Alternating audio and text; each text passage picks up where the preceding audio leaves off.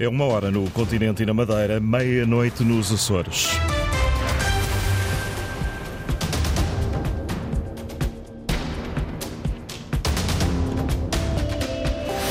Esta hora nas notícias. Primeira semana de campanha eleitoral cumprida, candidatos trocam mais acusações do que apresentam propostas. Chega quer que a CNE investigue um tweet, Bloco de Esquerda assume que era de um militante e lamenta episódio infeliz. Benfica perde no Dragão, Rui Costa pede desculpa aos adeptos. Esta hora, Coimbra, Lisboa e Faro estão com 12 graus. O Funchal e Ponta Delgada também com 12. O Porto tem 13 graus. Notícias na Antena 1, edição da UMA com Ana Isabel Costa. E começamos pela campanha eleitoral. Pedro Nuno Santos pede aos eleitores que votem no PS para que o país possa mudar, mas sem pôr em causa a estabilidade financeira alcançada diz ele, durante os governos de António Costa. O líder do PS terminou o dia de campanha com um comício em Viana do Castelo, onde esteve acompanhado pela Ministra da Habitação.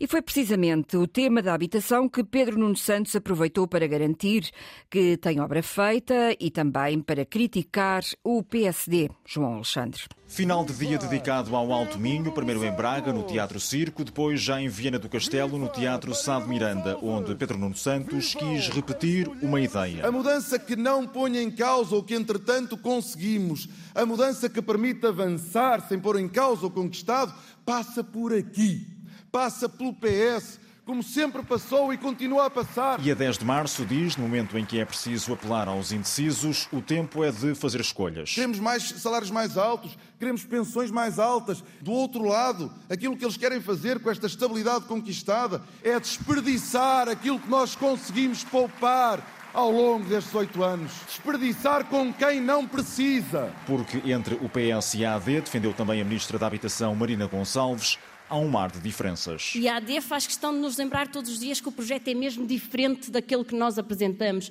Esse não é o nosso projeto, o nosso projeto é de valorização dos trabalhadores, dos pensionistas, de todos aqueles que contribuem para o bem comum. E foi depois do apontar de dedo da Ministra da Habitação à direita que Pedro Nuno Santos recuperou o tema da habitação para a campanha, para defender a obra feita e atirar à oposição. Gabaram-se das chaves que entregaram em Lisboa. 1.400 chaves. Elas foram lançadas por quem?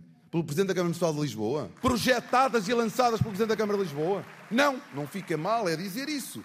Eu estou a concluir obra que foi iniciada por outros e que resulta de um programa nacional de um partido diferente do meu. Só ficava bem ao Presidente da Câmara de Lisboa e ao líder da AD. Com o líder socialista a garantir que, apesar da crise no setor, o PS tem soluções. Viva Portugal!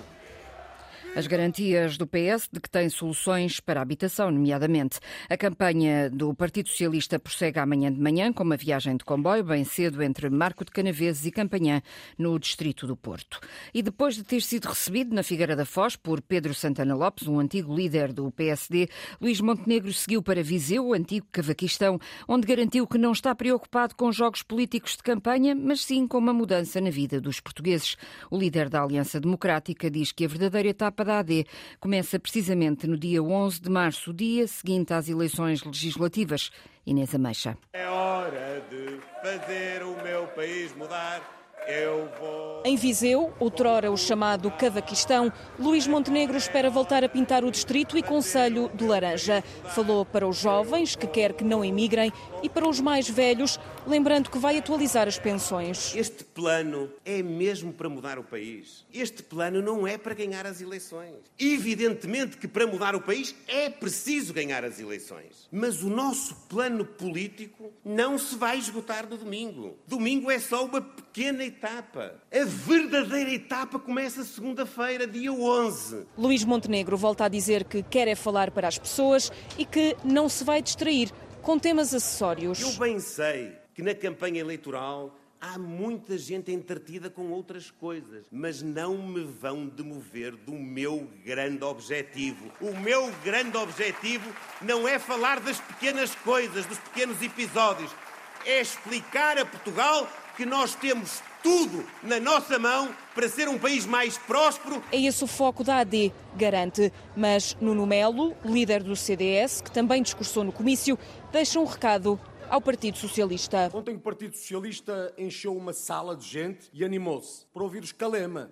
E nós enchemos salas umas atrás das outras para ouvir o Luís Montenegro. E essa é uma grande diferença. Nós não precisamos de artistas convidados. E a dificuldade são as pessoas que estão lá fora e nós, infelizmente, já não temos lugar para tanta gente. Comício da AD, em Viseu, no arranque da segunda semana de campanha. E o artista foi Luís Montenegro.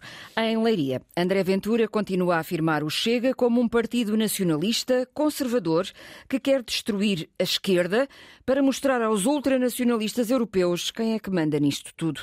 Cláudia Almeida. O deputado Gabriel Mitar Ribeiro deu um mote. O sujeito moral de esquerda é incapaz de distinguir a palavra bem, de bondade, da palavra diversidade. Eles vivem obcecados com a diversidade social do mundo. E André Ventura continuou esse caminho da ideologia conservadora do Chega. Portugal devia ser um país respeitado, mas para isso tinha que se respeitar a si próprio. E nacionalista. E quando esta malta que agora nos governa quer mudar os símbolos nacionais, quer tirar os símbolos religiosos das escolas, tem vergonha do padrão dos descobrimentos, é porque têm vergonha da nossa história. E nenhum político pode ser bom quando tem vergonha da história do seu país. O objetivo era chegar ao voto. Já lideramos nos jovens, já lideramos na classe trabalhadora entre os 34 e os 59 anos. Falta-nos conquistar os indecisos. E a fechar o discurso em Leiria, André Ventura virou-se para os amigos da ultradireita europeia. A nossa vitória se ouça de Lisboa até Bruxelas, muito, muito audível para a União Europeia perceber que aqui mandaremos nós. Esta semana nas redes sociais entrou o vídeo de Viktor Orban a apoiar o Chega e André Ventura.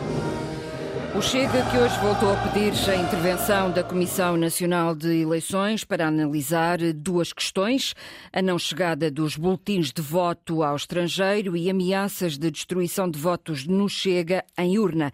Em declarações à Antena 1, o porta-voz da CNE diz que a Comissão não recebeu nenhuma queixa e que só intervém quando os factos lhe são reportados. A Antena 1 pediu também uma reação ao Bloco de Esquerda, de quem será militante o elemento da mesa de voto de Aveiro, que tweetou a mensagem a dizer que votos do Chega e da AD não chegariam à urna. Em resposta, o Bloco diz, e cito, a seriedade do processo eleitoral não é compatível com uma piada de mau gosto. Assim, o Bloco tomou conhecimento da publicação, solicitou que esta fosse apagada e que o autor pedisse dispensa da sua função na mesa de voto, e assim foi feito. O Livre passou a tarde de domingo em Sintra, onde visitou o Museu das Notícias, conhecido como News Museum. O objetivo da ação de campanha foi chamar a atenção para a liberdade de imprensa e também para a crise no setor.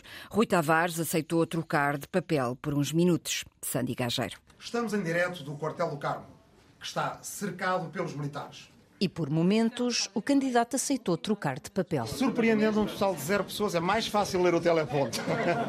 Num pequeno exercício numa sala interativa no Museu das Notícias em Sintra, conhecido por News Museum. Umas salas um bocadinho mais apertadas, mas uh, conseguimos uh, todos estar. Uma ação de campanha que teve como intenção alertar para a liberdade de imprensa no momento de crise no setor. Nós precisamos de apoiar o jornalismo até ele encontrar um modelo de negócio que assegure o seu futuro e precisamos de apoiar o jornalismo de forma a que o jornalismo mantenha toda a sua independência.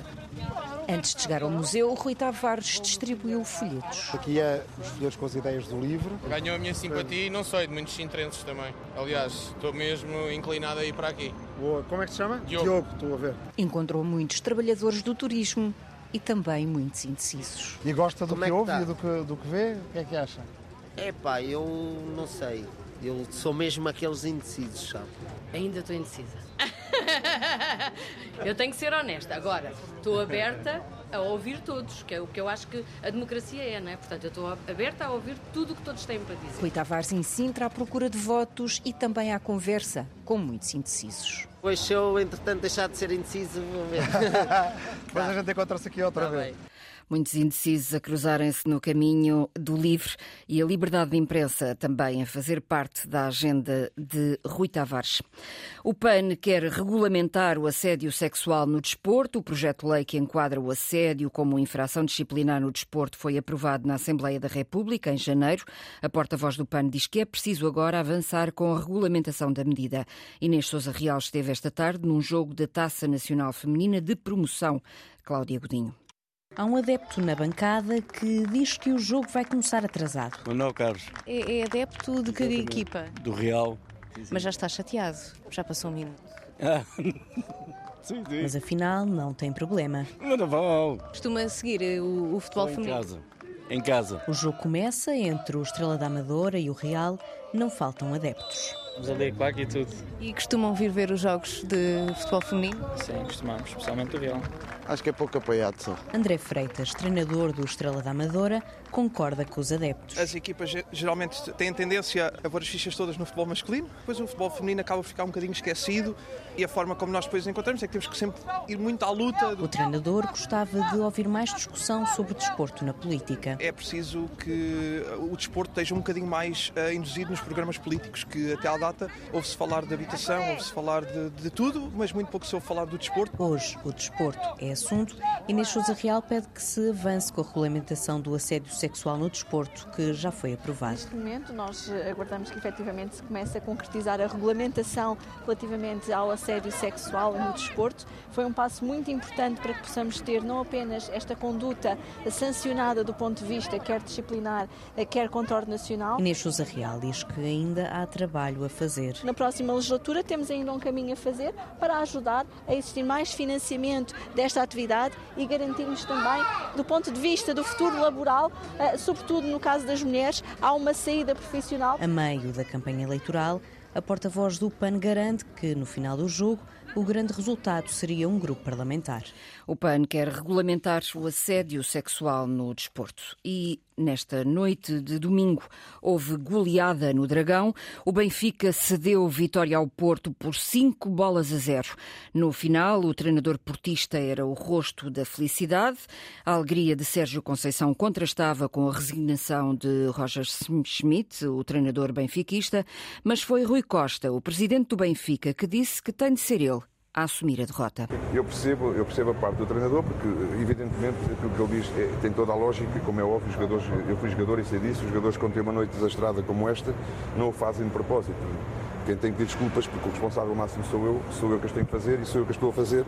E as desculpas a todos os benfiquistas por esta noite e vamos reagir e vamos reagir à imagem daquilo que foi os nossos adeptos no estádio. Os pedidos de desculpa de Rui Costa, o presidente benfiquista, pelos 5 a 0 no Dragão.